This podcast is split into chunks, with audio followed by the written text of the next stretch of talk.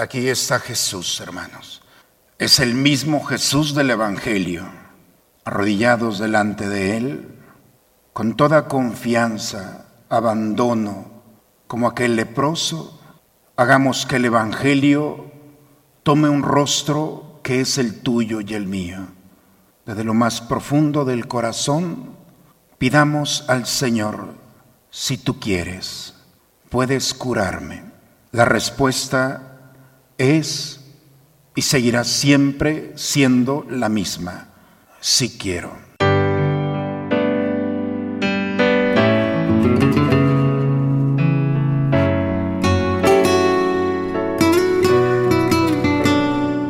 Bienvenidos a la Santa Misa. Un gran profeta ha surgido entre nosotros. Dios ha visitado a su pueblo.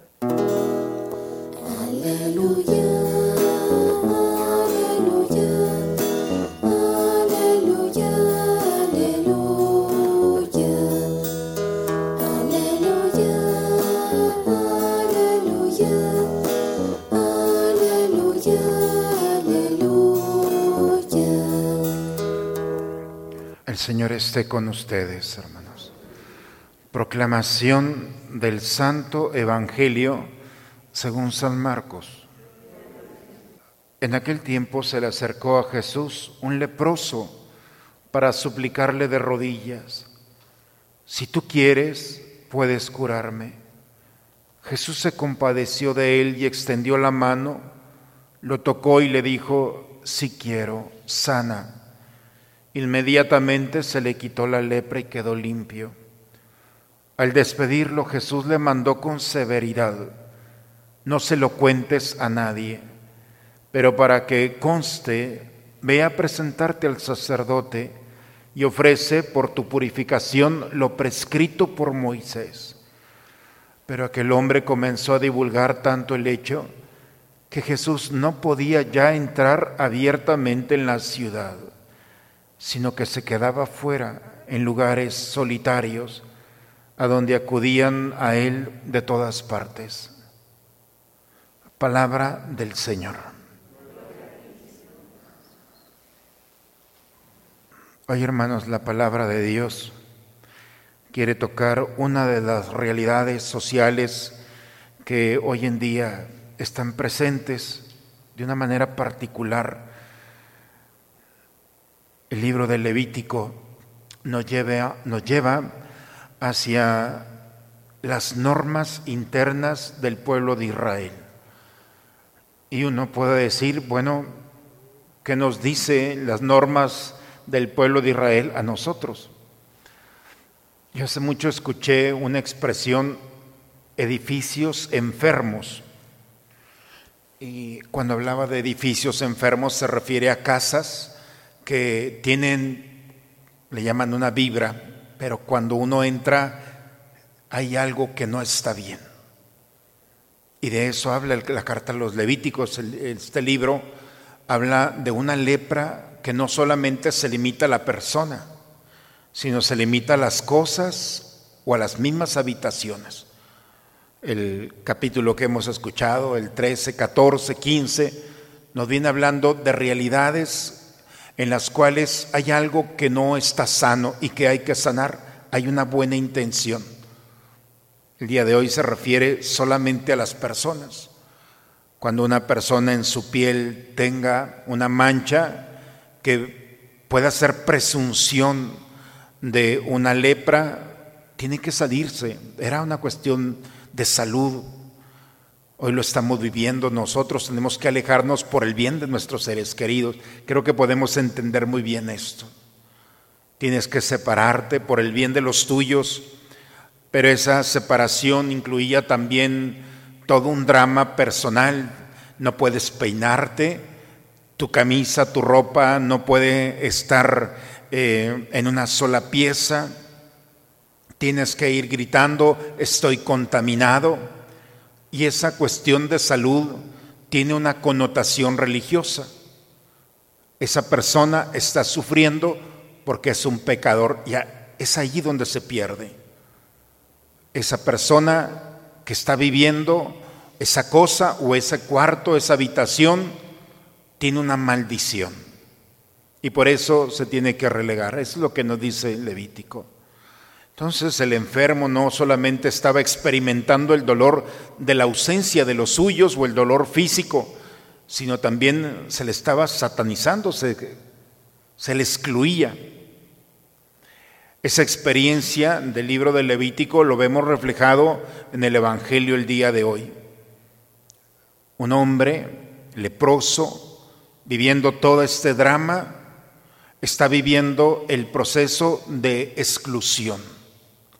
Y le llamamos proceso porque quienes han estudiado todo el camino de la exclusión y de la marginación dicen que hay tres momentos externos y tres momentos internos. ¿Cómo empieza la marginación? Primero con la indiferencia.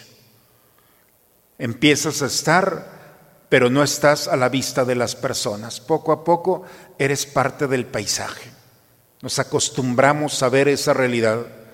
Pero no solamente es la indiferencia, sino también en un momento salta la represión. Ya no es la indiferencia, sino provoca una reacción contraria y empieza una violencia hacia esa persona, llámese pobre, llámese enfermo, llámese el que sea. De la indiferencia pasa a una parte agresiva, ese es el proceso de la exclusión. Y después de ese proceso, a la reclusión, se le limita en tiempo y espacio. Es lo que vemos nosotros aquí. El enfermo primero era indiferente, después es violento, y luego después se le segrega vivir en el monte. Si la exclusión sería solamente externa, pues no pasaría nada. El problema es que ese proceso de segregación trae algo más agresivo que es hacia el interior. Cuando el hombre es segregado, limitado en sus, en sus espacios, lo primero que viene y es muy agresivo es no me quieren. El no sentirse amado, querido, por un grupo o por una sociedad. Parece que esa expresión no sucede nada, pero genera hacia adentro el segundo elemento, que no solamente no me quieren, sino provocan en mí el yo no me quiero. La segregación poco a poco empieza a generar condiciones de no aceptarse. No aceptarse por esa realidad con la que y por la cual he sido excluido. Y finalmente no solamente no me quiere, no me quiero, sino Dios no me quiere. Y esa es la más terrible. Dios me abandonó. Y ahí nosotros tenemos a una persona excluida hacia el exterior, pero sobre todo viviendo la violencia de exclusión de sí misma. Bien, un hombre así, violentado por el exterior y por el interior, un día se da cuenta que Jesús va a pasar y no se acostumbra a esa violencia, lo más maravilloso es que el hombre del Evangelio se confronta a sí mismo, se levanta y va y se pone de rodillas delante de Jesús. No lo deja pasar. La ley decía que tenía, lo hemos escuchado en la primera lectura, tenía que vivir fuera. Su violencia, su desgracia, su maldición, todo tenía que vivirlo, pero él, la ley en ese momento no impera en su corazón. Él tiene la esperanza de encontrarse con su medicamento. Y por eso va y se le pone delante de Jesús, no lo deja pasar, se pone de rodillas y le suplica, si tú quieres, puedes curarme. No le impone, le propone a Jesús. Y esa es la dinámica no lo obliga a Jesús. No le dice qué tiene que hacer y cuándo tiene que hacerlo. Solamente le propone. Y esa propuesta está cimentada en una síntesis de fe. Él cree, él espera y se ha abandonado totalmente a la mirada del Señor. Si tú quieres, puedes curarme.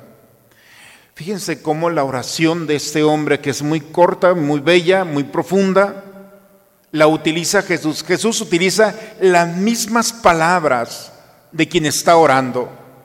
Si tú quieres, quiero. ¿Puedes curarme? Estás curado. Las mismas palabras.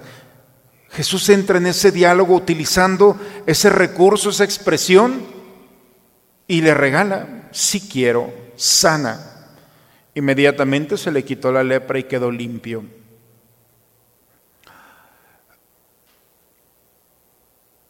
Toda la violencia interior y exterior se desborona en una síntesis maravillosa de fe. Él cree, él espera y él se abandona, dándole la libertad a Jesús de actuar.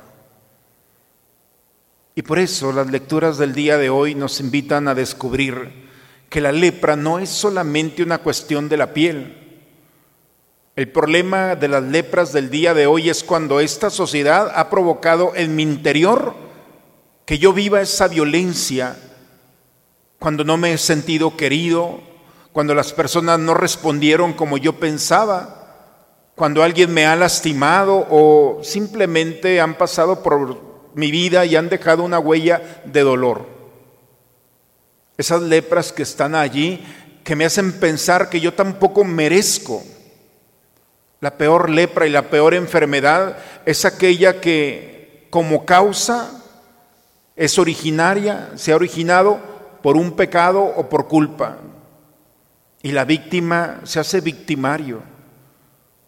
Este hombre se confronta a sí mismo y se da cuenta que lo que está viviendo en su interior tiene también un medicamento, una forma de salir de allí. Es Jesucristo. Por eso el día de hoy, hermanos, el Señor nos invita a descubrir cómo este hombre, si traemos en nuestra vida, en nuestra historia, una realidad que nos duele, una realidad que nos ha separado de nuestros seres amados, una realidad en la cual quizá hemos pensado que Dios no me ama o que Dios me está probando o que Dios simplemente me ha puesto eso para hacerme sufrir. Cuando nosotros vamos viviendo esas realidades en nuestra vida, en nuestro cuerpo, en nuestros pensamientos, en nuestras emociones, entonces es un buen momento para acercarnos a Jesús. Con esta oración si tú quieres, puedes curarme. Al Señor le gusta que le propongamos. Esto es lo que yo creo, porque sé que tú puedes hacerlo. Y entonces vamos a descubrir que esas realidades que nos persiguen, que nos lastiman o que nos han exiliado, no son más que oportunidades maravillosas para encontrar que toda enfermedad del alma y del cuerpo tiene un medicamento. Y ese medicamento es una persona, es Jesús. En el nombre del Padre, del Hijo y del Espíritu Santo. Oremos un momento en silencio.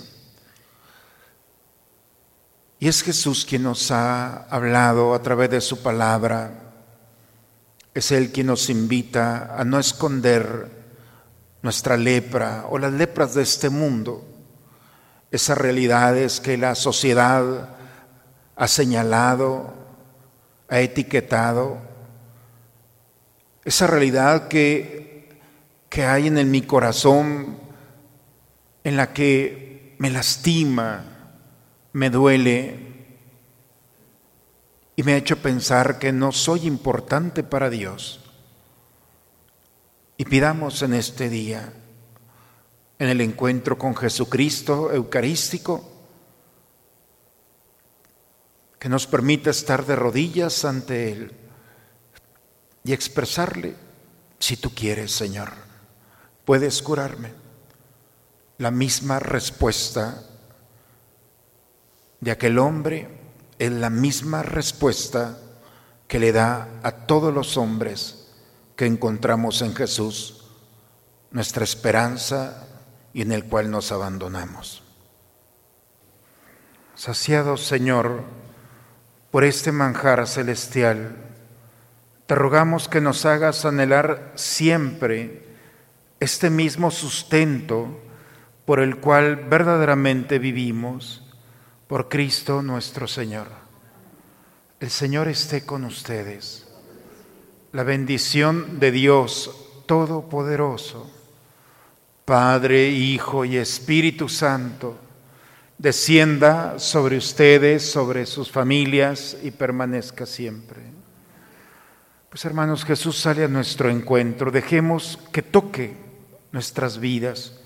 En el momento de la comunión tenemos hoy en este tiempo el privilegio de ser tocados. Él toca nuestra indignidad para volver nuevamente dignos de su presencia. Ojalá que en este domingo que el Señor nos ha hablado, le pidamos que arranca de nosotros aquellas realidades, ideas que traemos en el corazón y que necesitan ser sanadas. Ojalá que siempre esté en nosotros esta jaculatoria. Si tú quieres, puedes curarme. La respuesta siempre será la misma, si quiero. Vayamos hermanos en paz, la misa ha terminado. Nos encomendamos a nuestra Madre Santísima diciendo, Dios te salve María, llena eres de gracia, el Señor es contigo, bendita eres entre todas las mujeres, y bendito es el fruto de tu vientre Jesús. Santa María, Madre de Dios, ruega por nosotros los pecadores, ahora y en la hora de nuestra muerte. Amén. Vayamos en paz, hermanos.